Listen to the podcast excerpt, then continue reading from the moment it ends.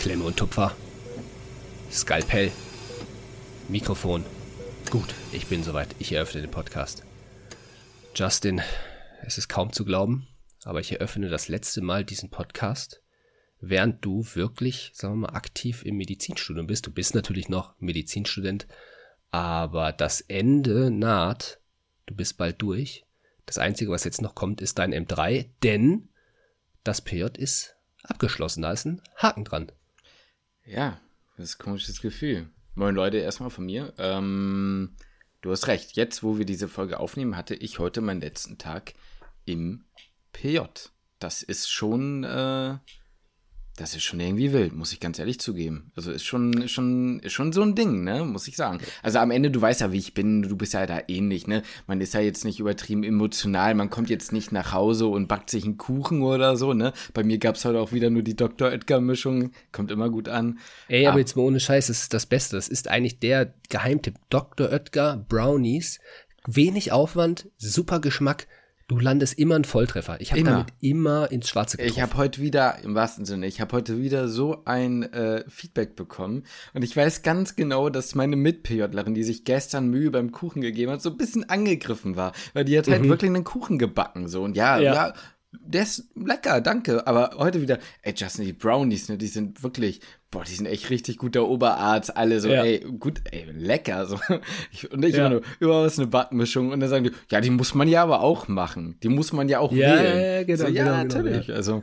Ja, irgendwann habe ich auch mal, das war nach einer FAMU, da habe ich die natürlich auch wieder, wie nach jeder FAMU, natürlich, hab ich die, klar. Habe ich, die, hab ich die auch gebacken und mitgebracht. Mhm. Und ähm, dann, ja, warte mal, woher, woher, woher hassen das ja? Da habe ich gesagt, ja, Familienrezept. Das war Scheiß gesagt. Familienrezept. Dann wurde ich so gefragt, ja, und echt, also echt Familienrezepte? So, ja, von Dr. Oetker. Deswegen, ich habe den, ich hab den Geheimrezept ja sogar, äh, den Geheimtipp ja sogar von dir. Das hab, ich habe das eingeführt in meiner Anästhesieformulatur in Magdeburg. Ja. Weil ich da nicht zu Hause war und meine Mutter nicht um Hilfe bitten konnte. und dann hast du gesagt, ja, ja mach doch einfach diese Backmischung. Und da habe ich sie gemacht. Ja. Damals noch, ne, mit, ja.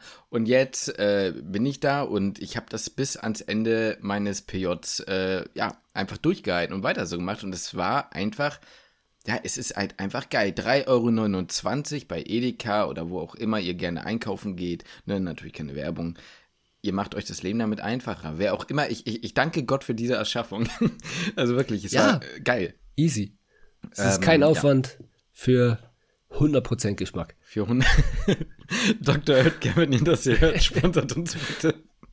Nein, ähm, apropos Sponsor, Lukas, weißt du, was ähm, letztens bei mir mal wieder auf dem Frühstückstisch gelandet hat und an der Stelle vielleicht mal eine kurze Werbung äh, gelandet okay. ist. An der Stelle mal wieder eine Werbung. Wenn du es erzählst, weiß ich es bestimmt. Der Curry-Mango-Aufstrich von der Coro Drogerie. Von der Coro Drogerie? Ja. Du meinst die, das Unternehmen, was die, äh, was das Herz erwärmt und nicht die Umwelt. Äh, ganz genau. Und auf diesen Spruch bin ich immer noch, bin ich immer noch sehr stolz. Stark. Ey. Beziehungsweise Mango Curry. Ja, ich, äh, wir, wir müssen die Werbung ja eigentlich, also, ne, wenn ihr jetzt das Video seht hier, ne, da kommt jetzt zack einmal der Spot rein.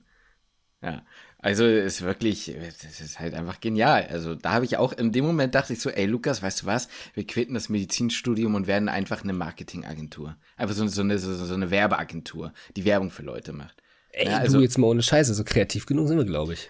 Ja, äh, ja. Also wie gesagt, äh, Choro Drogerie, schaut mal auf die Website rein, unter Code Küchenmedizin gibt's 5% auf unseren Nacken.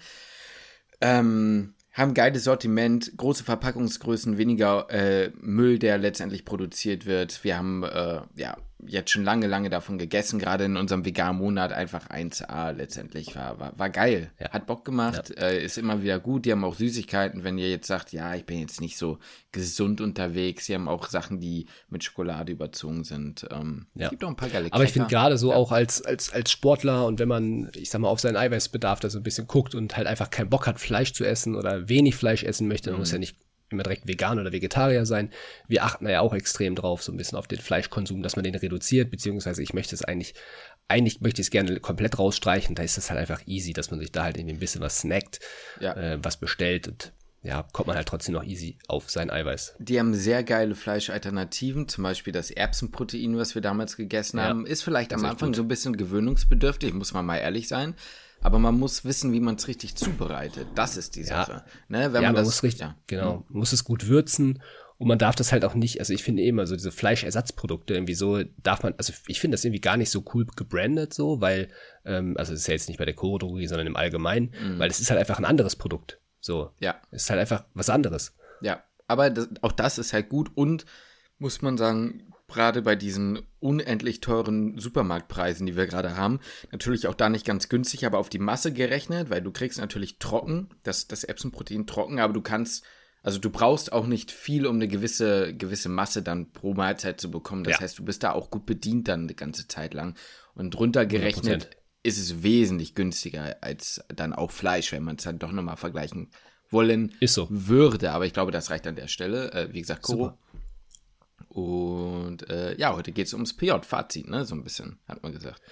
Genau, du hattest letzte Woche haben wir schon darüber gesprochen, über die Chirurgie bei dir, wie es da so war. Wenn ihr da nicht reingehört habt, gerne da nochmal reinhören. Da ging es nur um die Chirurgie, um das mhm. letzte Tertial. Und heute möchtest du mal so ein bisschen mit uns zusammen Revue passieren lassen, hm, wie denn so die, ich sag mal, die Tertiale so im Vergleich waren, ja, oder wie mhm. du, wie du, wie du welches Tertial vielleicht einordnest. Ich habe natürlich mir auch ein paar Fragen vorbereitet. Oh, ja. Aber apropos Fragen vorbereitet oder vorbereitet, du hast ja mit Sicherheit auch noch etwas vorbereitet, bevor wir dann über das Fazit deines PJ-Tertials sprechen. Ganz genau, deswegen kommt jetzt hier mein Medifact. Medifacts.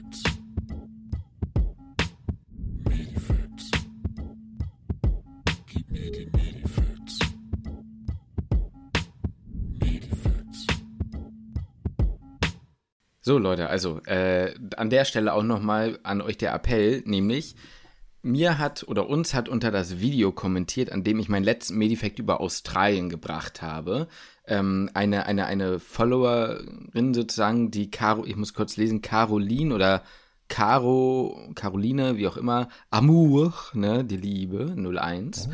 Ähm, ja. Und da wir ja aufmerksame Leser sind ähm, und natürlich auf unsere Community eingehen und so, deswegen gerne auch mehr schreiben, gebt uns mal wieder mehr Likes hier auf die Videos. Was, also weiß ich jetzt auch nicht, was das soll jetzt. Also mehr Likes, mehr Kommentare, mehr Glöckchen aktivieren, bitte. Danke. Ähm, habe ich mir gesagt, weißt du was, Caro, ich hab dich heute Neuseeland, ich zieh das durch. Dachte ich, dachte ich. Ich habe gegoogelt. Neuseeland ist ein sehr schönes, interessantes, aber auch unfassbar sicheres und äh, muss man sagen medizinisch gut aufgestelltes Land. Ich weiß aber genau nicht, das kann man genau darüber hm, kann man ja auch wieder sprechen. Darüber könnte man sprechen. Wir wollen ja aber auch ein bisschen was Spannendes bringen. Ich bin aber zwischendurch wirklich beim Rindfleisch-Etikettierungsüberwachungsaufgabenübertragungsgesetz gelandet, was eigentlich aus MacPom kommt. Ich habe es gar nicht gecheckt, aber plötzlich war okay. ich da. Egal, hat damit nichts zu tun. Ne? Fand ich aber einfach wild. Man googelt und man kommt nur auf Müll. So, und deswegen habe ich gedacht, machen wir heute so einen kleinen Exkurs und schauen uns einfach das Land Neuseeland an. Ich habe drei Fakten. Ich habe drei Fakten für dich. Man muss sagen, die ersten beiden sind nicht richtig Neuseeland-spezifisch, aber in meiner äh, Research quasi so aufgestoßen. Deswegen, ja, Assoziation mit Neuseeland, aber es geht dann so ein bisschen um, um, um das eigentliche Krankheitsbild. Aber dann habe ich noch einen wirklich interessanten Fakt, finde ich so ein bisschen. Da geht so ein bisschen, ja, so, so ein bisschen so eine kleine, ja, so ein bisschen so eine kleine V-Mann-Move-Aktion, ja. Und dir wird diese Situation bekannt sein. Du weißt genau, worum es geht. Wir hatten das damals nämlich mal in einem Vorklinik-Seminar. Ja? Aber heute gehen wir der Geschichte mal auf den Grund. So, aber erstmal, drei Fakten Nummer eins. Ja? Muss ich jetzt mal ein bisschen ausdehnen. Also, ich habe gelesen, im Ärzteblatt gab es in Neuseeland dieses Jahr den allerersten Fall von Tollwut. In Neuseeland. Gab es vorher nicht. Ne, okay. Ich, kann ich. So, ne? Deswegen ja. meine ich Neuseeland sehr, sehr, sehr, sehr. Ne? Also wir steigern uns, ne? Keine Angst, das ist jetzt nicht der Höhepunkt meines Medifacts. Ähm, aber fand ich einfach ganz interessant, denn ähm, man, man hört ja sonst immer, gerade so in, in, Ländern, die weit weg sind, auch Indien und so, gibt es viel Tollwut und so. Und das wird ja meistens über Hunde übertragen. Ne? Ist jetzt nur so ein kleiner Fakt und das mir dachte, okay, interessant, dass erst 2023 der erste Fakt, äh, der erste, der erste äh, Tollwutfall aufgetreten ist. Kleiner, ja, ich dachte an der Stelle eine kleine Auffrischung, denn ich war ja in der Chirurgie und der Chefarzt, und das hattest du ja auch mal erzählt, die sind ja manchmal so unterwegs und machen dann irgendwie so besondere Sachen, ne, gehen irgendwie sonst wohin. Und hier war der Chefarzt im Sudan. Und da hatten mhm. wir auch Fälle von Tollwut. Und da gibt ja. es doch dieses eine crazy Symptom. Weißt du, welches ich meine? Was die äh, Rabies, also was die Tollwut anging? wo man mhm. sich so denkt, das muss doch ausgedacht sein. Kennst du das? Weißt du das noch? Ähm, Hast du das gerade im Kopf? Habe ich jetzt gerade nicht im Kopf. Was ich sofort im Kopf habe, ist tatsächlich das Bild von, jetzt muss ich überlegen, ob das, das war Sketchy, ne? Mm, das wird von Sketchy gewesen sein. Ja, ne? ist von Sketchy. Das Bild habe ich im Kopf, aber wenn du jetzt sagst, worum, welches, welches Symptom oder welches es geht, was es, du es meinst? Geht, bei diesem Symptom geht es um Wasser. Um Wasser? Nee, ja. dann komme ich da nicht drauf. Die, die, die, die Leute mit Tollwut haben teilweise eine Hydrophobie. Die haben Angst vor Wasser. Okay. Ich okay. weiß nicht, ob du das schon mal gelesen hattest. Das war, nee, das als, ich, ich als ich fürs neu. M2 gelernt habe, hat mich das irgendwie komplett abgeholt. Ich dachte so, hä, das kann doch gar nicht ernst sein. Und er hatte das erzählt, teilweise für die Diagnostik dann da, weil du ja nicht viel hast, haben die dem Menschen dann da ein Glas Wasser hingestellt, ne? Mhm. Und dann fangen die an zu krampfen. Alleine okay. schon bei dem Bild. Ja, genau. Das nennt man halt da Hydrophobie. Das ist dann die Schlundmuskulatur, Atemmuskulatur, die anfängt zu krampfen. Man geht davon aus, dass da irgendwie die bestimmte hirninhibitorische Hirnstammganglien dann infiziert sind und so. Das ist komplett wild. Also normalerweise ist es ja so, du, du steckst dich an über den Hundebiss, ne, da ist irgendwie das Virus im Speichel und das wandert dann ja so, das wirst du wahrscheinlich im Kopf haben, retrograd Richtung ZNS, so, ne? So, ist ja, ja egal. Auf jeden Fall ähm, entwickeln die teilweise so eine Hydrophobie. Und da kannst du den Leuten teilweise irgendwie das, das Glas Wasser hinstellen. Dann siehst du, dass die krampfen. Und dann war da im Sudan halt so, yo, alles klar. Und am nächsten Tag war der tot. Weil du da nichts mehr machen kannst. Krass. Weißt ja, ja, ja ist ja so gut. Ne? So fand ich krass. Also hat jetzt so halb was mit Neuseeland zu tun, aber wir kommen noch weiter. So, Nummer zwei. Also kleiner Ab Abriss über Tollwut. Nummer zwei ist, ähm, wenn du mal nach Neuseeland reisen solltest, das ist mir nämlich auch nicht so klar ja. gewesen, ist besonders wichtig, Lukas, dass du dich gut eincremst. Das, Eincreme? Also, ja, Eincreme. Sonnencreme, oder? Sonnencreme. Oder Hautcreme? Nee, Sonnencreme. Ich sag dir auch wieso. Und ich muss sagen, das sind jetzt so die krassesten Dinge, die ich in langer Recherche rausgefunden habe. Ne? Ich habe dir ja vor der Folge gesagt, ja, ich muss mir da nochmal irgendwie was aus den Fingern saugen. Das liegt nicht daran, weil ich mich damit noch nicht beschäftigt hatte, sondern weil du nichts findest. So. Mhm. Man würde ja meinen, oder manche von euch denken jetzt vielleicht, jo, ne, das könnte ja das Ozonloch sein, aber falsch. Das ist ein Mythos. Neuseeland ist wirklich, und da sind wir wieder bei dem Punkt, dass ich meinte, dass Neuseeland eigentlich so super clean ist, von der Atmosphäre her und von der Verschmutzung so sauber, und es hat auch ein bisschen was mit dem geografischen Breitengrad zu tun, ja. dass da halt einfach die Sonneneinstrahlung härter knallt. Weil ja. das halt nicht so ein Smog oder Schmog da wie in Peking oder so ist. Ja, das sind ja auch viele Berge in Neuseeland, dann ist man ja auch näher an der Sonne. Und das könnte ja auch sein. Deswegen ja. dann ja auch. Ja, wenig Wolken, wenig, ja, na gut. Ich glaube, das ist so Bullshit. Ich weiß auch nicht. Ich, ich habe jetzt auch einfach nur mal so gesagt. Nein, also, ne, so, aber das ist halt so das, was, ähm, was tatsächlich so ist. Neuseeland ist halt einfach sehr sauber her, beziehungsweise sehr clean von der Atmosphäre. Deswegen ähm, ist es auch so, habe ich mir aufgeschrieben, habe ich gegoogelt, weil ich dann natürlich wissen wollte, ja, das ist jetzt so, das habe ich auf travel.de oder sowas gelesen. Ne? Also, ja, okay. Ne, ja, habe ich dann nochmal so. Die seriöseste Quelle. Ja, genau, so. genau. So ja. habe ich mich dann auch gefragt und habe da mal die Inzidenz vom malignen Melanom versucht zu googeln. Und tatsächlich ist die, äh, ist die höchste Todesrate oder Auftreten von malignen Melanom in Australien und Neuseeland. Aus besagten Gründen. Okay. Tatsächlich. Vor allem bei ja. Frauen. Da sind das auf 100.000 Frauen 32 Fälle. Ne? Das, das, ist, ist jetzt nicht so wenig, genau. Also Australien ist halt normal. Also Australien und Neuseeland werden oft zusammengefasst. Äh, Australien ist wohl noch ein Ticken krasser, aber Neuseeland ist wohl gleich auf, beziehungsweise knapp dahinter. So. Ne? Okay. Also scheint also, schon irgendwas dran zu sein. Ne? Also, Lichtschutzfaktor 50 einpacken. Genau, es gibt Menschen, die cremen sich sowieso über das gesamte Jahr jeden Tag ein, auch Weihnachten mhm. so, habe ich auch schon gesehen. Ja. Aber in Neuseeland scheint das ja auch gar nicht so schlecht zu sein.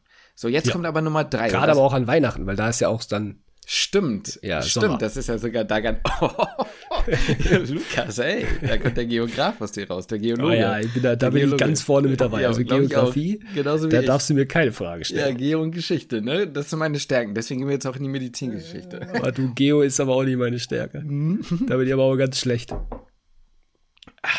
So, Lukas, jetzt aber ich habe mich so ein bisschen beeilt, weil jetzt kommt eigentlich das eigentlich Spannende. Und da habe ich ein bisschen Investigativarbeit geleistet, ja. Oha. Pass mal auf, Lukas. Irgendwann war ich verzweifelt. Und dann dachte ich mir, Lukas hatte doch eine Idee, der hat letztens so berühmte Persönlichkeiten, die mal MedizinerInnen waren, gegoogelt. Also habe ich gegoogelt, berühmte neuseeländische Ärzte mhm. oder MedizinerInnen. So, ist ja, ist ja sinnig. Und dann kam ich auf einen Menschen, das war der Maurice oder Maurice Hugh Frederick Wilkins. So. Kenn ich. Genau. Den kennst du tatsächlich. Ja, der macht doch auch die Rasierer. Ja, genau, der macht das. Genau, genau der von Gillette. nee, aber, ähm, den kennst nee, du Wilkinson macht drei Turbo? Gibt's den nicht? Von Gillette? Äh, ja, weiß ich jetzt nicht. Er hätte auch ein Footballspieler sein können, ne? Wilkins Running Back bei den wie auch immer, ne? Bei Nein. den Seahawks, aber der dritte, der nur für, äh, scheiß drauf. Ja. So, pass auf, aber du kennst den Menschen wirklich. Erinnerst du, äh, erstmal ging es darum, dass der Typ sich viel über, also mit der Röntgenkristallographie, muss ich mal eben ablesen, beschäftigt hat. Übersetzt so viel wie, der hat versucht, die Auswirkung von Ultraschall auf Genmaterial bzw. DNA zu untersuchen. Ja. So, da kommst du schon, dem, kommen wir dem Ganzen schon mal ein bisschen näher. Es ging also um die DNA und um die ähm, ja, Aufschlüsselung bzw. um die Begründung ähm, und den Beweis der DNA-Struktur. Eigentlich hat man da ja zwei andere Vertreter im Kopf. Watson und Crick. Die sagen dir ja was. Die ja? sagen mir was. Genau. Hätte ich dir jetzt so aus dem Lameng nicht sagen können, aber die sagen mir was. Genau, aus dem Lameng. Okay, pass auf. Aber erinnerst du dich, ich glaube, es war ein Biochemie-Seminar, ich bin mir aber nicht ganz sicher, wo uns der Dozent oder die Dozentin, weiß ich auch nicht mehr, gesagt hatte, eigentlich richtig wack, eigentlich waren das gar nicht Watson und Crick. So zu 100 Prozent die die mm. DNA-Doppelhelix äh, erfahren, äh, also, ne? Ja. Erinnerst du dich? So, ja, das war, eigentlich, im Kopf. das war eigentlich eine Frau. Ja. Und diese Frau war Rosalind Elsie Franklin. So, jetzt mhm. pass auf. Was hat das denn jetzt mit Wilkins zu tun? Das habe ich alles die zufällig war, erfahren. Hm? Die waren zusammen. Die waren nicht zusammen, aber die haben so. gemeinsam gearbeitet. Oh. Und die hatten ein angespanntes Verhältnis. Und Wilkins, der kleine V-Mann, hat mit seinem Assistenten, der heißt, wird da beschrieben als Watson, das ist wie in so einem Film, oder die Assistenten heißen ja. immer Watson oder der Butler ja. oder so Watson, haben einfach ihre Arbeit heimlich kopiert und die an Watson und Crick weitergegeben. Mhm. Na, hat er, der, der, hat die einfach weggesnitcht. Die, die Franklin. Das ist hat, crazy, ey. Ja, Wilkins das unter hat, Wissenschaftlern. Genau. Wissenschaftlerinnen. Dafür wurden die später auch kritisiert. Es gehört nicht unter guter wissenschaftlicher Arbeit. Aber okay, wie auch immer. Wilkins, also der Neuseeländer, ne, da haben wir Neuseeland zumindest drin, hat ja. die Franklin richtig weggescammt und hat der ja. ihre, ähm, so, das geklaut und beziehungsweise kopiert und hat das Watson und Crick gegeben. So, die beiden haben dann, naja, später, jetzt muss ich ein paar Daten ablesen, weil das ist jetzt nochmal kurz relevant die haben dann äh, unter diesen, diesen Voraussetzungen letztendlich diese DNA-Struktur halt eben begründen können, ne? So, ja, und haben dafür ja. ja. den Nobelpreis bekommen, und zwar 1962. Ja. Was richtig assi ist, sie selbst ist 1958 schon verstorben, mit 37 Jahren. Okay. Vermutlich, also sie ist an Krebs gestorben mit 37, vermutlich mhm. an der Exposition der Strahlung die sie sich selbst hinzugefügt hat, als sie versucht hat, die DNA zu untersuchen und okay. die Grundbausteine für Watson und Crick gelegt hat. Also, ja, ja, ja. um das mal so, also um, um das Bittere mal vorzustellen, die Frau war ultra, ultra smart, wollte, wollte das jetzt nochmal hervorheben, hat das rausgefunden. Man sagt heutzutage, Watson und Crick hätten das nie rausgefunden mhm. oder wären nie so weit gekommen, wenn sie nicht diese ganze Vorarbeit geleistet hätte, ist dann daran verstorben und die anderen haben den Nobelpreis dafür geerntet, weil ihre Unterlagen gerippt wurden. Also Asi ja. hoch 5. So. Ja. Das ist ähm, ein 31er. Genau, jetzt kommt das Allergeilste. Es hat nicht nur, es haben nicht nur Watson und Crick den Nobelpreis bekommen, sondern auch Wilkins, weil er Aha. am Ende deren Arbeit verifiziert hat und sozusagen nachweisen konnte, dass die damit recht hatten. Deswegen haben die drei mhm. das Ding sogar bekommen. Mhm. Und Franklin ist halt leer ausgegangen. So, ne? Gut, ich meine, sie ist vorher auch gestorben, aber ein bisschen unlucky, ne? Um, aber, aber fand ich halt krass so, ne? Und jetzt kommt es noch viel schlimmer. Na, jetzt kommt es eigentlich noch schlimmer. Watson, ne, hat damals, ähm, jetzt überlege ich eigentlich, ist Watson eigentlich der Watson auch der Assistent Watson? Das fällt mir jetzt erst auf. Na, das kann ja gar nicht sein, oder? Na, ist ja egal. Welcher, welcher Watson bist du jetzt? Bist du jetzt bei Sherlock Holmes? Nee, aber ich meinte ja gerade, dass das. Ah, nee, der, der Assistent hieß ja Wilson und nicht Watson. Ach, scheiße, kommt durcheinander. ist ja egal. Was ich eigentlich sagen wollte, ist, Watson hat dann beschrieben, wohl in irgendeinem Dokument mal, dass die das nicht hinbekommen hätten und dass eigentlich fünf Leute dahinter stecken. Ne? Fünf Leute, ja. die so. Darunter meinte er halt Watson sich selbst, Crick, Wilkins, ne? Ähm, ja. den, den, den V-Mann. Ähm, ja. Hier, sag mal, ähm, noch jemand anderes, wie hieß er? Linus, äh, Linus Pauling. Und jetzt schreibt er nicht Rosalind L, äh, Elsie Franklin, sondern er schreibt Rosie. Und Rosie mhm. ist ein Spitzname gewesen, den sie, also Franklin, ultimativ gehasst hat. Die fand das richtig Aha. kacke, wenn man die so genannt hat. Und so hat ja. er sie da genannt. Und es gibt Aufzeichnungen, in denen er so richtig sexistisch über sie schreibt mit, ja, die hat sich nicht um sich selbst gekümmert. Ich habe mir manchmal vorgestellt, wie sie aussehen würde, wenn sie die hässliche Brille mal abnehmen und mal was mit ihrem Haar machen würde und sowas. Also ja, ja. so richtig räudig, ne? So fand ich einfach nur krass. Und ähm, am Ende muss man sagen, eine krasse Frau, die übel viel geleistet hat und nichts dafür bekommen hat. Und in den Reden, in den Nobelpreisreden hat sie keiner erwähnt von den anderen drei. Ja, ja die einfach von Wilkins in Macht 3 Turbo richtig rasiert wurde. Ganz genau. Der hat die hat aber die allerbeste Rasur von Gillette bekommen. Die war blanco. Blanco und da ist auch nichts mehr nachgewachsen. Also das war es komplett. Wäre ja. aber auch ein bisschen peinlich, ne, wenn dann das, das, jetzt eine Frau das Genom erforscht hätte. Ne? Das, ja. Auch, das könnte man ja auch so nicht stehen lassen. Ja, pass auf, Lukas, denkst du, du wärst was Besseres, nur weil dein Vater Arzt ist? mein Vater ist kein Arzt. Nee, aber du weißt, worauf ich, ich weiß schon, was du meinst. Ähm, ja für diejenigen, die es nicht verstanden haben, das war nicht ernst gemeint. Ja? Also die Frau hätte durchaus den Nobelpreis verdient bekommen und jegliche Credits. Ja, ja. Und Zahnmediziner sind übrigens auch echte Mediziner. Oh. ja, Finde ich eigentlich nie, aber lass uns auch mal in der Öffentlichkeit mal so stehen. ja. Hm. Komm, wenn man es nicht verstehen will, will man es nee, nicht verstehen. Da will man es nicht verstehen. Also dann, dann also wie, wie, wie, wie war das nochmal? Was meinte unser Anatomie-Dozent? Also wer es jetzt wirklich noch nicht begriffen hat, der hat es auch wirklich nicht verstanden. Nee, ja, wer es jetzt ja, noch nicht begriffen hat, der hat es auch wirklich noch nicht verstanden. Jo, ähm, ja, guter Mann. Genau, guter Mann. Also, äh, die äh, Caro, äh, besser ging's nicht. Das ist das Beste an Neuseeland, was ich euch bieten kann. Aber ich fand es eine krasse Story. Also es hat mich ja. irgendwie gepackt, weil ich so dachte, so das ist schon krass so, ne? Es ist übel krass. Ich muss sorry, ich muss gerade noch den Osttyberale denken. Aber, aber äh, ja, die Story ist schon crazy. Also aber da bist du richtig äh, richtiger Detektiv, warst du. Ja, ich äh, ich mir ich habe Wikipedia gelesen, aber dann kam es halt ja trotzdem ich, bin, ich gut, noch, bin ich dann noch ein bisschen so weiter rein, weil dann habe ich plötzlich diese Quervernetzung zu unserem Vorklinik-Seminar gehabt, weißt du? Ja. Und ja, fand ich einfach krass und fand es einfach irgendwie in dem Moment so schade, dass ich fand, es wäre doch nochmal ein guter Anlass für unseren 10.000 Leuten oder was. Äh, Hat sie doch wenigstens mal verdient, von uns genannt zu werden. Genau. Ja, ist fast das Gleiche. Genau. Die wurde von irgendjemand anderem nochmal genannt, 1982 oder so, aber ja. Ne? Ja. Wollte ich nur mal gesagt haben. Ja, das war's von meinem Medifekt. Äh, ja. Neuseeland, it in, man. Neuseeland den. Und jetzt, äh, jetzt hätte ich fast die Stadt gesagt, wo du bist. Aber das sage ich jetzt nicht, sondern äh, jetzt heißt nicht, ach Quatsch, ich wollte auch sagen, chirurgiert in, aber ist ja auch gar nicht. Nee, du bist ja komplett durch mit deinem PJ. Wir wollen über das gesamte PJ reden. Fazit. Ja, wie war es? Erzähl doch jetzt mal. Wie war es? Was machst mhm. du jetzt? Also, als allererstes muss ich sagen, ich glaube, ich habe also unterm Strich extrem viel Glück mit meinem PJ gehabt. Ja. Wenn ich die, okay. ähm, also das mal so zuerst gesagt. Also man hört ja vieles. Ne? Ich weiß nicht, wie es dir ging, aber ich hatte schon ein bisschen Muffensausen von meinem PJ.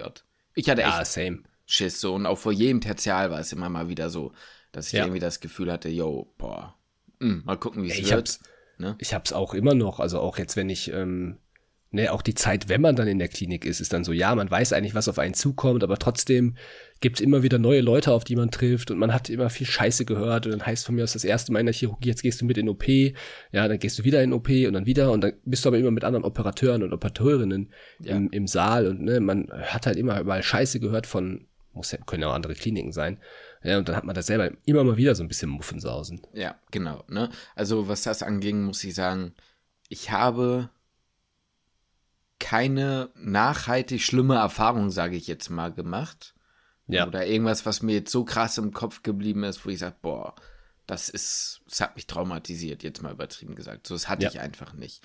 Deswegen ja. würde ich sagen, alles in einem hatte ich wirklich viel Glück. Es gab natürlich, und da muss man auch ehrlich sein, Momente, Tage, Sprachnachrichten, die man jetzt wahrscheinlich rauskramen könnte, bei dem äh, ganz, äh, ja, wo auch der Frust mal rauskommt, ne? Wo man sich mal austauscht und sagt, ey Junge, ich habe keinen Bock mehr, ne? Reicht jetzt auch.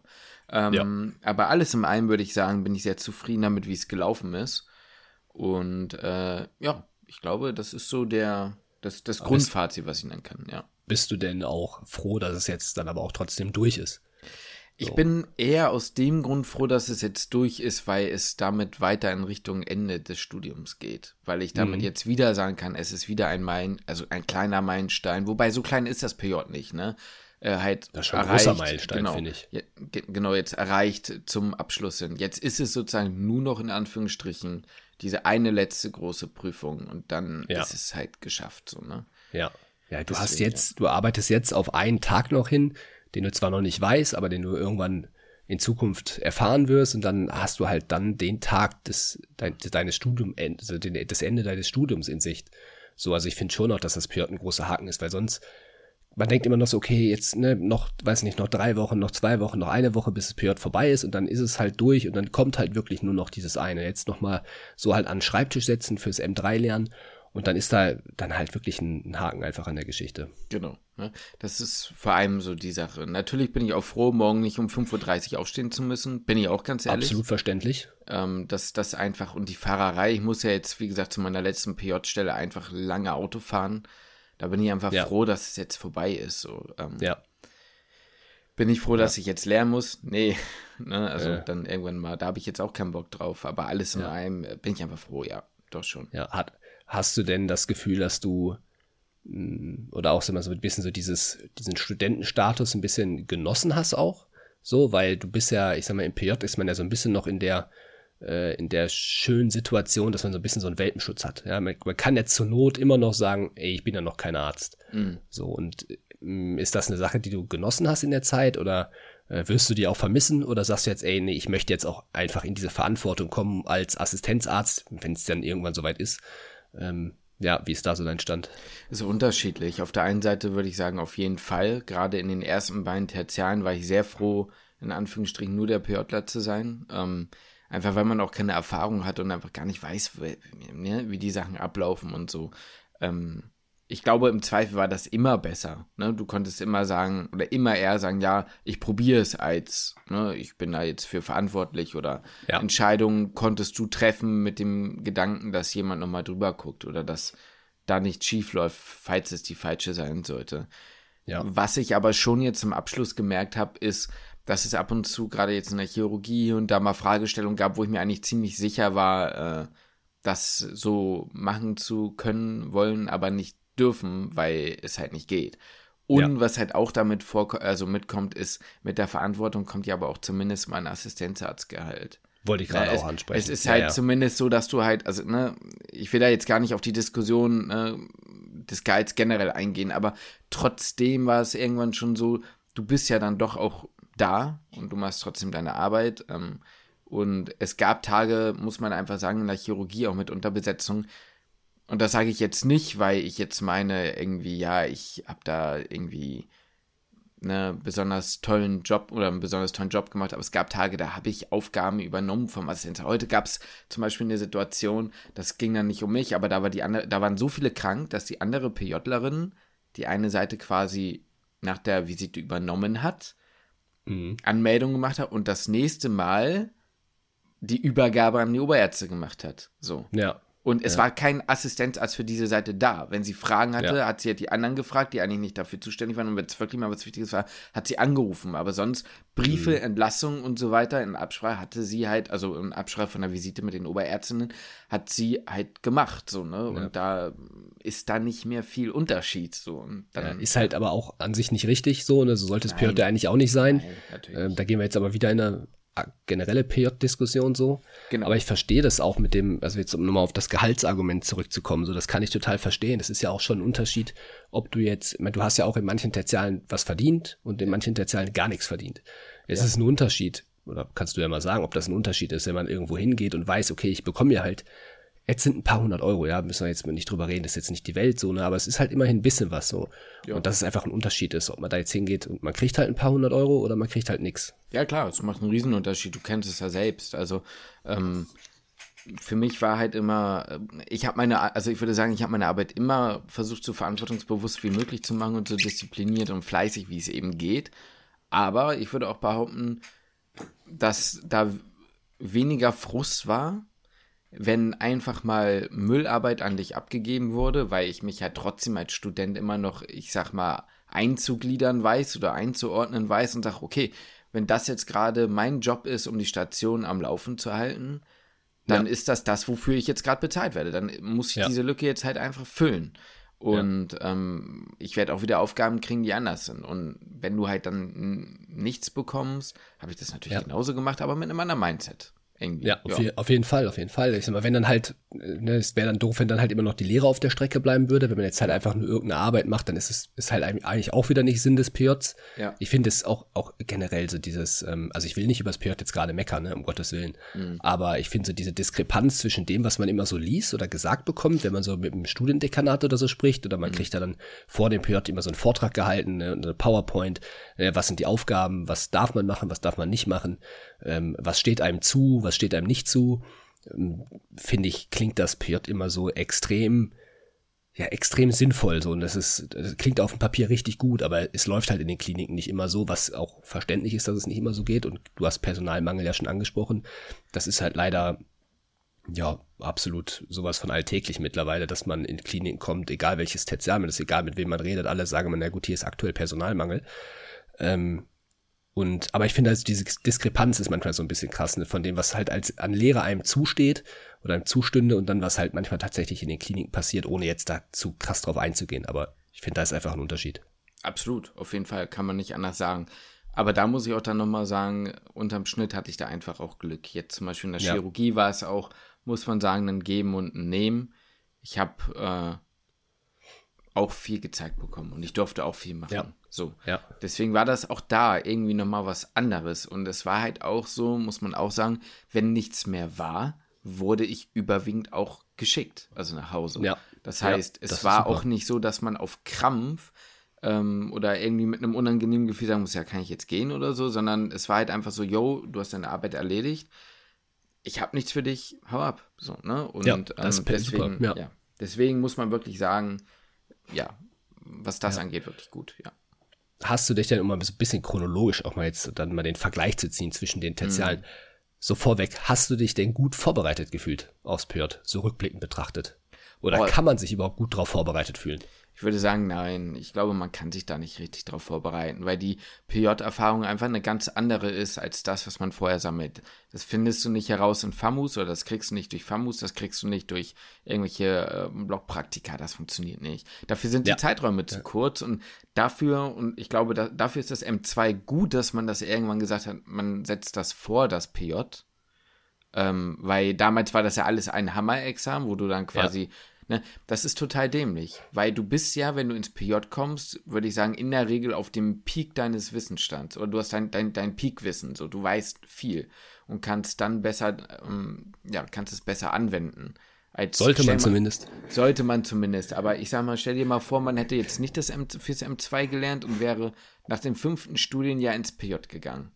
Ja, ich bin mir ziemlich also sicher. Ja, ja. ja, genau. Also ich glaube, man hätte wesentlich weniger draus mitgenommen. Bin mir ziemlich sicher. Ähm, deswegen so richtig vorbereitet nicht. Aber das ist irgendwie auch kein Vorwurf, weil ich glaube, so richtig geht es auch nicht. Man muss sich da selbst reinfinden und den Arbeitsalltag dann irgendwie leben und sich da rein integrieren und dann geht das auch, ja. Ja. Du hast gerade auch FAMUS angesprochen. Bewertest du FAMUS jetzt rückblickend ein bisschen anders? Ja. So, weil ich weiß auch, dass wir damals unsere FAMUS boah, wir haben sehr stark überlegt, wo machen wir die, ne, welchen Zeitraum splitten wir die jetzt, splitten wir die nicht, äh, welche Fachrichtung, dies, das und dann auch während der Formulatur hat man das als so wichtig empfunden. Ähm, also ich weiß schon, was deine Antwort sein wird, aber mein Empfinden hat sich da halt auch geändert, gerade durchs PJ, weil es halt einfach, man ist so eine lange Zeit in der Klinik und dann, ja, bewertet man einfach Formulaturen ganz anders, man ist auf einem anderen Wissensstand.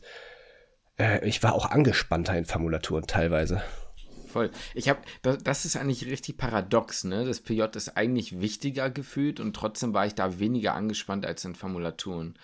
Oder man war es, oder man ist es halt irgendwann nicht mehr, weil man halt länger da ist und dann halt runterkommt. Ich mhm. weiß es nicht.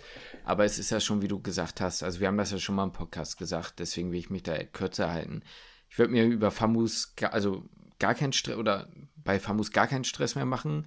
Wenn ihr splitten könnt, würde ich so viel splitten, wie es geht und Fachrichtungen raussuchen, von denen ihr einfach wenig mitbekommt. Keine innere, keine Chirurgie machen, ja. sondern einfach möglichst viel anderes Zeug versuchen rauszufinden, was vielleicht ein mögliches Weiterzahl wäre oder so für euch oder was ja. euch Spaß macht oder einfach mal irgendwo reinschnuppern oder so. Das würde Absolut. ich machen. Ja. ja, kann ich auch total so unterschreiben. So, Justin, aber jetzt Rank doch mal durch. Dann. Ja. Also ich meine, ich kann das, glaube ich, für dich auch durchranken. Welches oh. Tertial war das Beste und welches das, also, uh. aber ich möchte es von dir hören. Nee, nee, Oder willst du, dass nee, ich, dass ich das sage und du bestätigst? Ja, rank du mal, weil das finde okay, ich schwierig. Also, also ich wüsste okay. selber nicht so 100%, sag mal.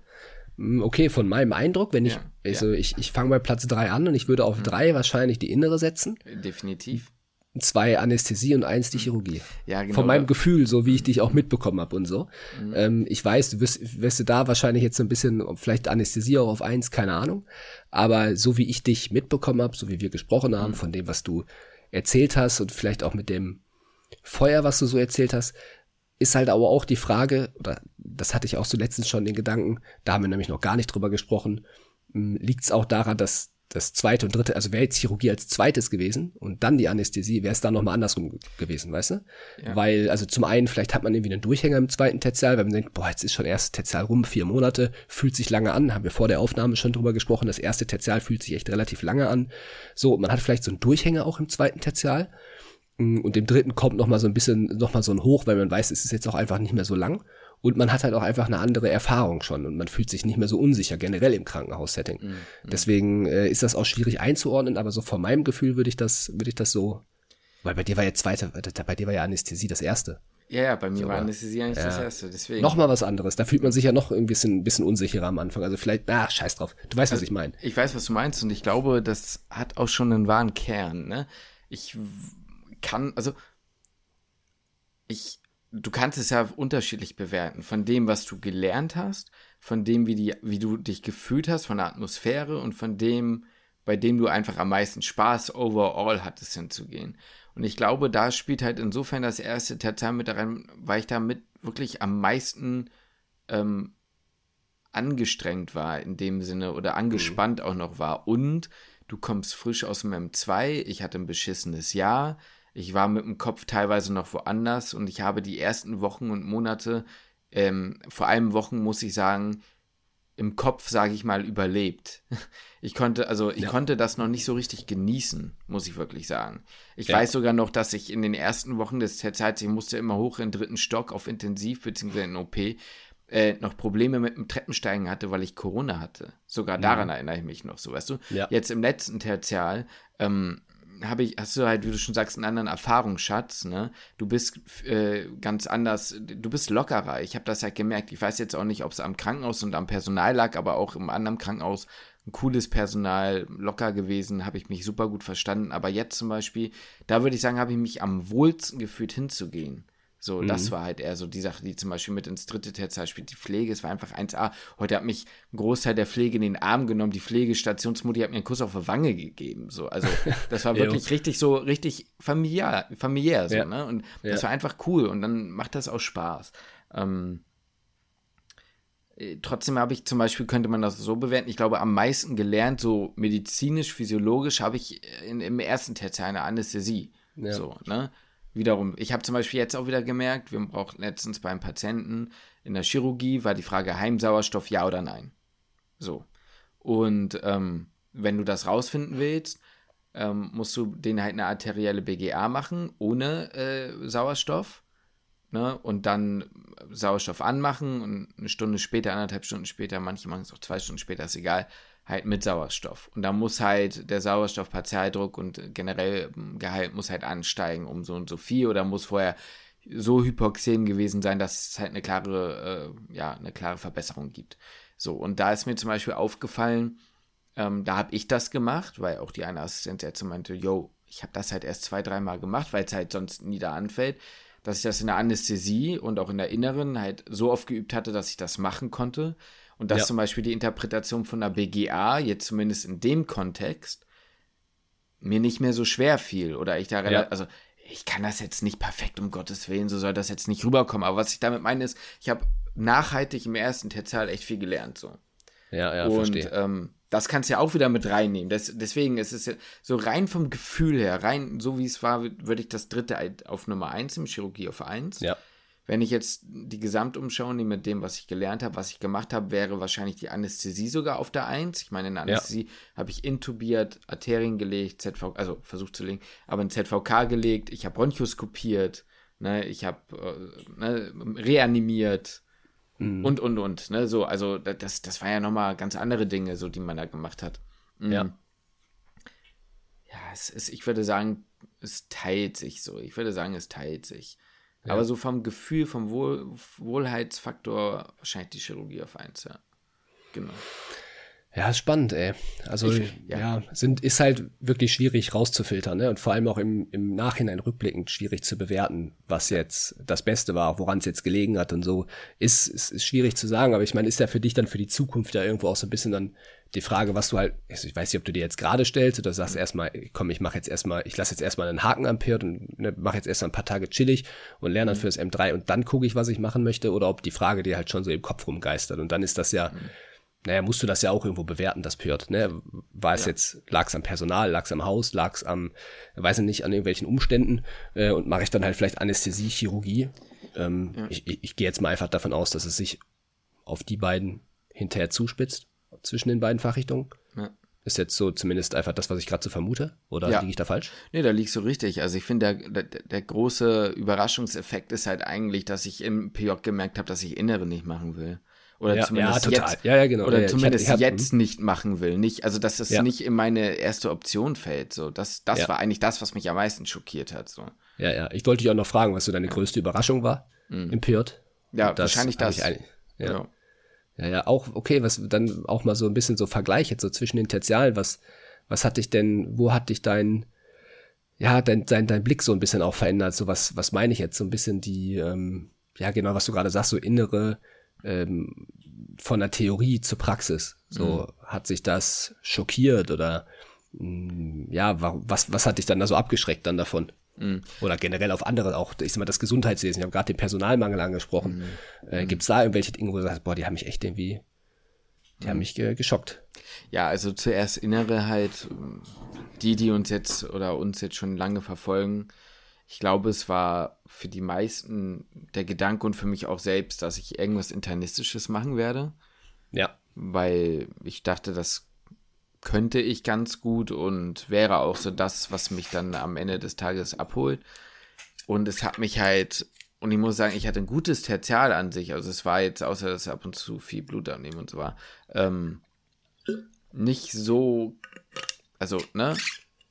Aber also nicht schlecht und ich hatte gute Oberärzte und Ärztinnen und coole Assistenzärztinnen und gerade meine, meine Zeit in der Notaufnahme in der internistischen hat mir mega viel Spaß gemacht. So, das ist wieder, fand ich übel geil, so ist es nicht.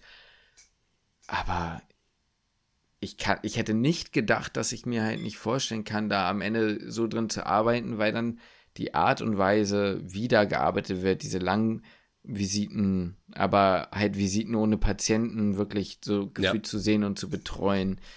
Ähm, ja, das habe ich nicht, nicht gedacht. Wir haben das schon in vielen anderen Folgen gesagt, deswegen würde ich das jetzt nicht nochmal weiter ja. ausführen. Aber einfach der Arbeitsalltag von einem Internisten habe ich mir anders vorgestellt. Und ich glaube, ich habe mir überlegt, woran liegt es dann, dass mir die internistische Notaufnahme Spaß gemacht hat. Ne?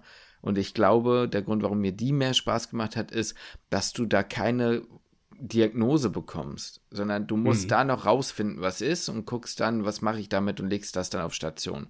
Wenn du auf Station bist, dann kriegst du schon die Diagnose mittlerweile heutzutage vorgeliefert, mehr oder weniger. In den seltensten ja. Fällen nimmst du jemanden auf und weißt nicht, was die Person hat. Ne? Ja. Und dann hast du halt wieder, ja, Pneumonie. Und dann wird ein Antibiotikum gegeben, bisschen Atemtherapie, vielleicht nochmal eine BGA Maximal, aber die wird meistens in der Notaufnahme gemacht, wenn überhaupt. Ja, und dann gucken wir mal, ne? Dann melden wir irgendwann nochmal Röntgen an. Ja. Und dann. machen wir Laborkontrollen. Machen wir Laborkontrollen. Und wenn die klinisch besser sind und vom CRP runtergehen, dann äh, oralisieren wir die Antibiose und dann ziehen die wieder ab. So. Ja. Ne? Und da ich finde es witzig, so dieser, ja. dieser, sorry, dass ich dich unterbreche, aber nee, ich weiß noch, dass wir Blockpraktik, was Blockpraktikum? Du hattest Blockpraktikum auf jeden Fall, das hatten wir getrennt. Und da hattest du bei unserem Biochemie-Tutor, äh, der übrigens auch hier mal im Podcast war vor Ewigkeiten. Ah ja. Mhm. Ähm, weißt du, weißt du, wen ich meine? Ja, ja, ja, ich weiß, was du meinst. Ähm, und du irgendwann auch nach Hause kommen bist und weil er so locker gesagt hat, ja, eine Pneumonie sollte jeder behandeln können, so. Und das war für ihn so selbstverständlich. Und wir kannten ihn noch als Studenten und dann halt in seiner ersten Zeit als Stimmt. Assistenzarzt. Mittlerweile müsste er ja schon irgendwie im dritten oder vierten Jahr sein. Stimmt. Ähm, und du das so gesagt hattest, war so, ja, irgendwie krass, ne? Und dann ist er da so easy und locker mit umgegangen und für den war das so gar kein Stress und der war so, so todesentspannt und, ne, für den war das so easy, eine Pneumonie zu behandeln. Und jetzt sitzt du hier, so, so von der Entwicklung, so, weiß ich nicht, drei, vier Jahre später, drei Jahre später und ja, sagst, sagst es, erzählst es eigentlich genauso wie er. Ja. Also sagst du auch so, ja, mein Gott, dann ne, Antibiose und dann Antibiotikum, ja, dann wird das irgendwann oralisiert und dann tschüss. Stimmt. Finde ja. ich, fand ich jetzt gerade witzig, ja, weil nee, es genau, das, das der gleiche, genau die gleiche Erkrankung war. Ja, stimmt eigentlich, hast du recht. Es, es gibt ja natürlich immer crazy Fälle, ne? Da hast du plötzlich mal eine Legionellen-Pneumonie und dann weißt du das da in der Pisse nach und dann ist das auch cool. So, ja, aber ja. das ist halt so, ne? Also vom, ja, vom, vom ja, ja, ja, ja, okay, ich weiß jetzt gerade noch nicht hundertprozentig, wie es bei Erwachsenen ist, aber in, bei den Kindern war es dann halt so, ja, okay, wir machen, wir machen äh, einen Urinstatus, eine Urinkultur und das gucken wir uns halt alles an. Ja, und dann tippst du das in deinen Computer ein, die Pflege klebt dann so ein Urinbeutel bei dem ja. Kind, okay, das machst du jetzt bei, ne, und dann guckst du halt einfach hinter im Computer nach, sind die Ergebnisse schon da. Ja, ja, genau. Also so ist es, es ist da so, jetzt du, auch du, so. Du, du rührst dich nicht vom Fleck. Nein, das ist nichts anderes. Aber bei einer Legionellen-Pneumonie, sage ich mal, hast du ja wenigstens noch so anamnestisch diese Feinheiten da drin. Ja, das okay. halt vielleicht ja, darüber, ja, ja. wobei man sagen muss, auf Intensiv hat jeder mit einem Verdacht auf Harnwegsinfekt, wenn die irgendwie einen Fokus bekommen haben, nochmal Legionellen bekommen. Ist einfach mhm. so. Aber ähm, vom Ding her meine ich nur, das ist eine, vielleicht die eine coole Sache, oder was heißt die eine, aber eine der coolen Sachen in der inneren Medizin, die Anamnese, und das geht aber auch generell für die Medizin, ist eigentlich ein so mächtiges Tool. Das mhm. ich, ich bin so, also ich bin fest davon überzeugt, und das hat mir eine Ärztin auch immer wieder eingetrichtert, wenn du dir zehn Minuten mehr Zeit für eine richtig gute Anamnese nehmen würdest, dann könntest du wahrscheinlich viel, viel, viel schneller auf eine Diagnose kommen oder dir vielleicht teilweise irgendwelche Untersuchungen einfach sparen. So, ja. und ähm, ja. das finde ich halt sehr cool, so, ne? Ja. Äh, ja, das würde ich sagen, ist eine Überraschung. Und ansonsten, was die, äh, was ich nicht gedacht hätte, ist teilweise, ähm, ich wusste, dass das Pflegepersonal sowohl jetzt in der Inneren, in der Anästhesie oder auch in der Chirurgie viel Ahnung haben und natürlich die, die, also die Erfahrung von so einer, äh, von, von einer Pflegekraft schlägt natürlich immer das Studium eines jungen Assistenzarztes oder Ärzten, ja. ne? Klare Sache aber was die teilweise wirklich so drauf haben und machen, das hat mich echt nochmal von Socken gehauen. Also ich habe Momente mhm. gesehen, ich sage jetzt nicht in welchem Krankenhaus, ich habe ja mehrere Anästhesien, sage ich mal, gesehen. Also da bin ich fest von überzeugt, wie gesagt, dass die Pflege und die haben es teilweise auch gemacht.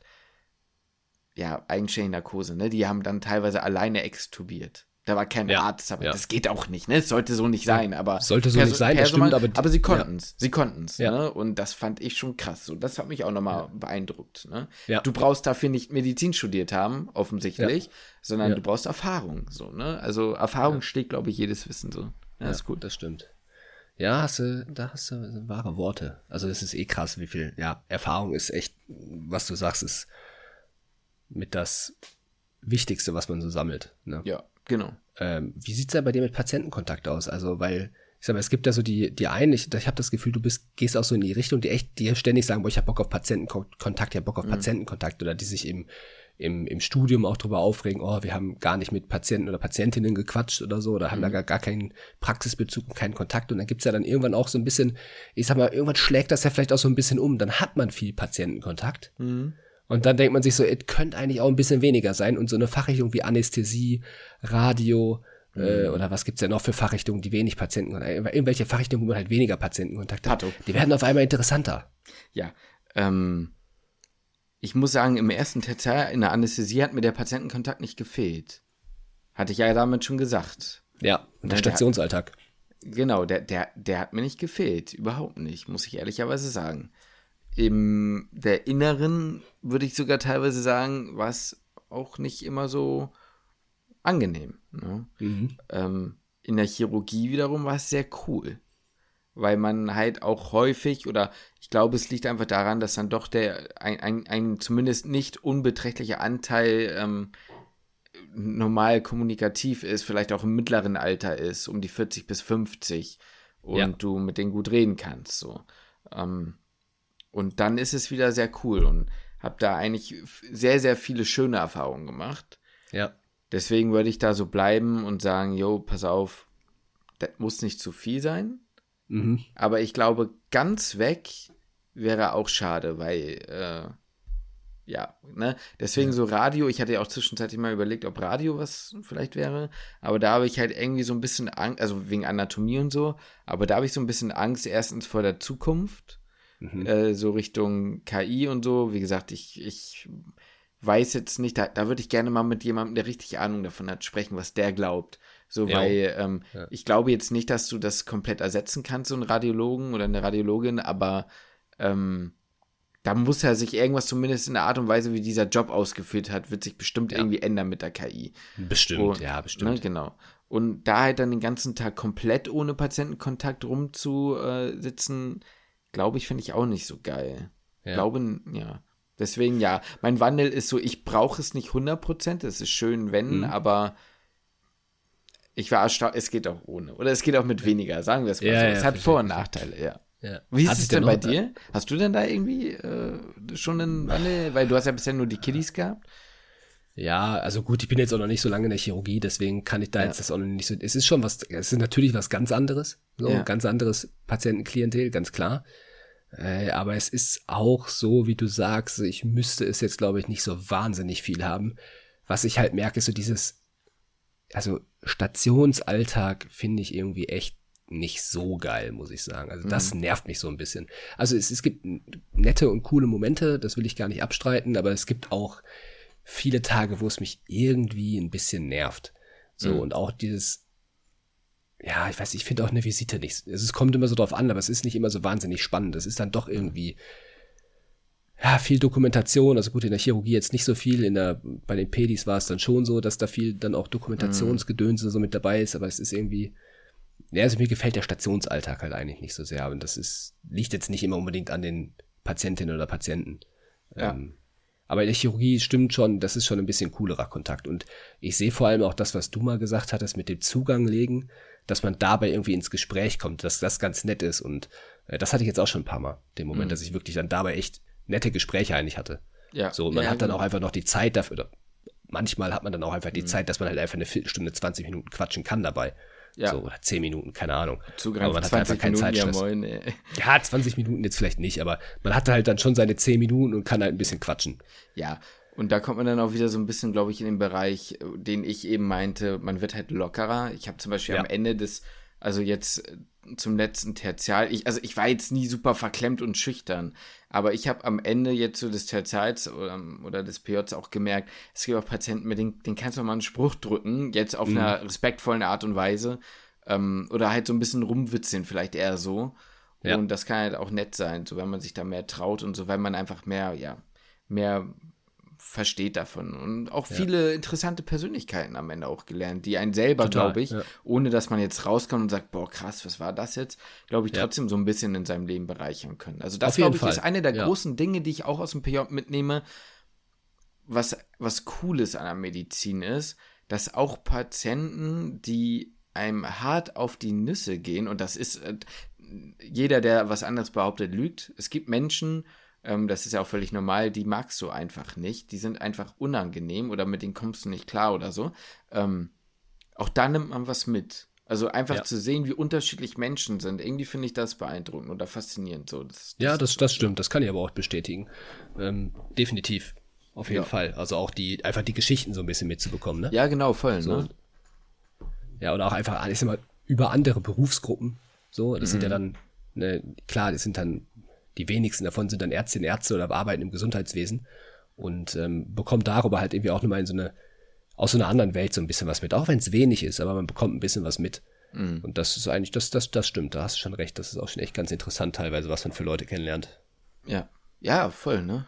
Ja, ich glaube, am Ende muss man, also was mir geholfen hat, um vielleicht mal so zu so einem kleinen Fazit des Fazits zu kommen, kann er ja noch Ewigkeiten drüber quatschen, wenn euch jetzt ja, ja. Fragen nochmal eingefallen sind, schreibt sie drunter oder so, ne? Oder bei Spotify. Ähm, nee, aber was ich glaube, was man am Ende sagen kann, ist, man muss gucken, dass man das PJ halt nutzt für sich. Ähm, und dass man halt einfach, ähm, ich glaube, wenn man mit der richtigen Einstellung ins PJ geht, und zwar so wie ich halt irgendwann gesagt habe, ich habe nicht immer den Anspruch, das Maximum rauszunehmen in dem Sinne, weil ähm, viele fordern, fordern, fordern und liefern aber nichts. Aber wenn man einfach so seine Arbeit macht und äh, alles so als ähm, ja, Möglichkeit sieht, dann glaube ich, kann man da echt viel für sich mit, mitnehmen. Und ja. ich versuche dann immer, ich habe irgendwann aufgehört, darüber nachzudenken, was ich mache später, sondern eher darüber zu denken, was bringt mich jetzt in dem Moment weiter. Mhm. So, ähm, ja. Und wenn es dann eine Sache war, die mich einfach generell weiterbringt, dann habe ich es gemacht. So. Ja. Und, ähm, ja. ja. Ja, ist also ein schönes Fazit. Was du gerade gesagt hast, ist äh, wirklich, also wenn ihr noch weitere Fragen habt, ob es an Justin oder keine Ahnung, an mich dann noch in Zukunft, schreibt das auf jeden Fall immer gerne, dann kann man da definitiv immer noch mal drauf eingehen. Auch in einer Folge, die jetzt nicht unbedingt was mit den PJern zu tun hat, kannst du natürlich ja noch Fragen dann dazu beantworten. Ne? Deswegen ja. immer gerne, immer gerne schreiben. Ähm, und was, wie geht's denn jetzt bei dir weiter? So, wie sieht denn jetzt die, also machst du jetzt erstmal ein paar Tage frei oder lernst mhm. du jetzt sofort los? Du hast ja deinen Termin noch nicht, deswegen, wie ist da so dein, mhm. dein Plan und hast du dir schon Gedanken gemacht, wie es nach dem M3 weitergeht oder möchtest du die Frage gerne noch weiter aufschieben?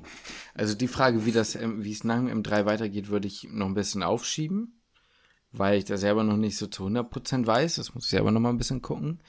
Äh, was ich jetzt mache, ist, ich werde jetzt erstmal so zwei, drei, vier Tage ein bisschen chillen. Nur andere Sachen erledigen, die zu erledigen sind. Hast du auch äh, verdient, ey. Genau, vielleicht mal hier und da so ein bisschen reinlesen, so, aber auf ganz entspannter Basis, wie ich halt Bock habe. Und dann werde ich halt anfangen, wahrscheinlich mir mal einen ordentlichen Plan zu machen, was ich jetzt tue, weil ich halt, wie gesagt, noch keinen Termin habe. Und werde dann ähm, anfangen, denke ich, mit der Anästhesie. Ne, das ist mhm. mein Wahlfach, da drin wird man tendenziell ja eher, ich sag mal, in Anführungsstrichen etwas härter geprüft, ne, weil ja. jetzt ja sozusagen das eigene Wahlfach ist und dann werde ich äh, da die Basics schon mal wieder lernen und dann mich mal wieder dran gewöhnen, dann auch ein bisschen zu ballern, so und dann ja. wird das. Wird ja auch wieder so eine Umstellung, passieren. so, ne, wenn man. Ja, ja, voll, absolut. Wieder sich wieder an den Schreibtisch setzen muss. Das wird eine Umstellung, das ist auch das, was, das ist auch eine der großen geilen Sachen im PJ. Du lernst halt sehr viel praktisch übers, so, und wenn du irgendwas nicht checkst, dann hast du es mal eben nachgelesen.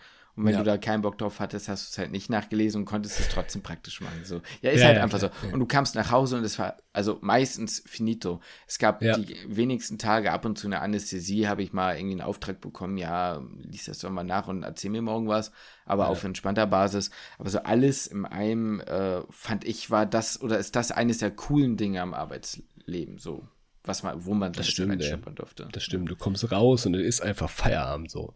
Ja. Und bleibt einem nicht noch im Kopf. Ich meine, beim Lernplan hast du es theoretisch auch, aber irgendwie ist es anders. Es ist trotzdem noch irgendwie, ne, bleibt trotzdem noch irgendwie im Kopf. Und dann hat man auch immer noch so das Gefühl, boah, wenn ich jetzt aber noch ein paar Fragen mehr mache oder so, oder noch ein bisschen, noch einen Artikel mehr, dann habe ich morgen wieder weniger und habe mir wieder einen Puffer und keine. Ahnung, hat man wieder so ein, nicht so eine richtige, nicht so einen klaren Cut oder man weiß auch nicht, okay, dann und dann ist Feierabend, zumindest manche kriegen das vielleicht auch hin, sich den Plan so genau zu schreiben, dass sie sagen, okay, 16 Uhr ist auf Feierabend, aber ja, ich das nicht. ist mir jetzt so nie geglückt. Weißt du, was ich wild finde? Es wird keine, also wenn man das mal so sieht, also es werden keine Erfahrungen oder keine Situationen mehr im Studium dazukommen, von denen ich im Podcast berichte. Wenn, dann sind das, das alles nur Dinge, die mal passiert sind. Weißt du, da wird mir ja immer ja. irgendwann mal nochmal eine Story oder so einfallen. Auf jeden Aber ich werde jetzt ja. nichts Neues mehr machen oder es wird nichts mehr sein, dass man, ja, das kommt dann ja mein Blogpraktikum oder so. Stimmt. Was jetzt ist. So, das nächste Mal, wenn ich von praktischen oder aktuellen praktischen Erfahrungen berichte, dann wahrscheinlich äh, als äh, hoffentlich dann approbierter Arzt, ne? Ja, boah, das stimmt, ey. Es ist echt krass. Du bist halt jetzt einfach jetzt dann durch mit dem, du gehst halt einfach auch nicht mehr halt ins Krankenhaus. Nächstes Mal, wenn du ins Krankenhaus gehst, bist du, äh, oh Gott bewahre, entweder krank oder du bist äh, selber halt dann als Assistenzarzt da. Oder zumindest jemand, der hospitiert mit fertigem Studium. Ja, oder so, genau, oder so. Ja, stimmt. Es ist echt, echt eine krasse Sache, stimmt. Ja, das ist ziemlich wild. Das ist ziemlich wild, wild, ja. Sehr und bei wild. dir geht es ja jetzt dann weiter Ab, mit der Chirurgie, ja. Genau, das ist ja noch bis Ende des Jahres, deswegen, das ist ja noch ein bisschen Zeit. Ähm, bei mir dauert das Ganze noch ein bisschen, aber bin ja auch gespannt, wie es bei dir weitergeht. Für den Podcast vielleicht gar nicht so schlecht, dass wir da so ein bisschen so einen Versatz haben. So, wenn ja, ich dann, ja. wenn ich, wenn du da ein bisschen Leerlauf hast, dann äh, kommen immer noch mal ein paar Stories von mir im Krankenhaus und dann das geht's bei dir irgendwann los und ich habe meine Leerlaufzeit. Ja, das ist vielleicht wirklich nicht so schlecht. Jetzt habe ich diese Folge auch mehr geredet als du. Müssen wir Ey, mal gucken. So nee, ich meine nur, müssen wir mal gucken. Das war, mit der nächsten Folge. Äh, dann, dann möchte ich mal so die ersten Dinge in der Chirurgie, da kann man ja mal ein bisschen so, was du dann so erzählst, weißt du. Ich, ja. ich möchte ja jetzt auch mal dann irgendwann die erste OP-Story hören, ey. Die erste OP, und da kann ich dir schon was erzählen, aber das ist jetzt zu spät dafür, ey. Ja, okay, das machst ja. du dann beim nächsten Mal. Ah, warst du schon im OP jetzt? Ich war schon im OP, ja. Ah! Okay, aber dann erzählst du. Ey, aber auf entspannter Basis, wirklich. Ja? Oh, war richtig witzig. Also es war ja. echt, äh, war sehr chillig. Boah, ich muss dir so. eine Story erzählen. Das kann ich, also das kann ich jetzt nicht ja, erzählen. Ich, kann, ich kann das auch nicht erzählen. Also das ist natürlich. Äh, also kannst du nicht im Podcast fallen. erzählen? Also. Nein, also ja, okay, ein bisschen was kann ich erzählen, aber ich sag mal, die Unterhaltungen, die sind äh, die, die, die verlassen, glaube ich, diesen OP-Saal nicht. Ja, ja, ja, verstehe. so, das, es ist äh, ein bisschen, äh, ne, man muss den Humor verstehen, sagen wir es mal so. Ich kann ihn verstehen, das ist mein Humor und dementsprechend bin ich da halt auch drauf angesprungen und das hat funktioniert, das hat geweibt und war dann halt auch ganz nett. So, ja, ja, ja. mal so. Aber man muss es halt auch einordnen können. Man muss es einordnen können, ja. Naja, wie gesagt, ähm, es hat mir Spaß gemacht. Es äh, geht jetzt wieder ein Abschnitt zu Ende, ne? Bist ein bist ein äh, guter Fragensteller, was das angeht. Du bist gut da drin, das Gespräch im Laufen zu haben, muss man wirklich sagen. Dankeschön. Ja, Wir haben ja jetzt auch schon 180 Folgen oder sowas Übung. Ja, aber man muss ja trotzdem auch mal, man muss ja jetzt hier auch mal äh, ne, positives Feedback geben, ne? Feedback-Burger. Äh, danke. Aber ja, wobei, da muss ja noch was Schlechtes kommen, ne? Ja, nee, komm, genau. nicht Schlechtes. Ich, ich, liebe dich durch und durch, Lukas. Oh so. Gott, ey, das ist doch, das ist, also das, also, da hast du in 180 Folgen noch nie gesagt. Ja, ja jetzt werde ich richtig emotional hier. Jetzt muss er zu Ende gehen, mit Spaß. Ach komm, dann lassen wir jetzt nochmal an der Seite, an der Stelle hier bleiben, ey. Ja, wir Oder? haben ja auch niemandem gesagt, dass wenn ich fertig mit dem Studium bin, wir den Podcast aufhören. Nein, Spaß. Okay. Oh. Jetzt, jetzt kommt gleich wieder so, eine, so, eine, äh, so ein Kommentar, ne, der es wieder nicht verstanden hat. Na gut. Ja, gut, okay. Gut, das war's. Ich sag Tschüss. Super. Und dann äh, hören wir uns in der nächsten Woche wieder, wenn ich dann anscheinend mehr laber oder was. Aber ich fand es eigentlich sehr nett. Sehr schönes Fazit, Justin. Und damit schließe ich den Podcast.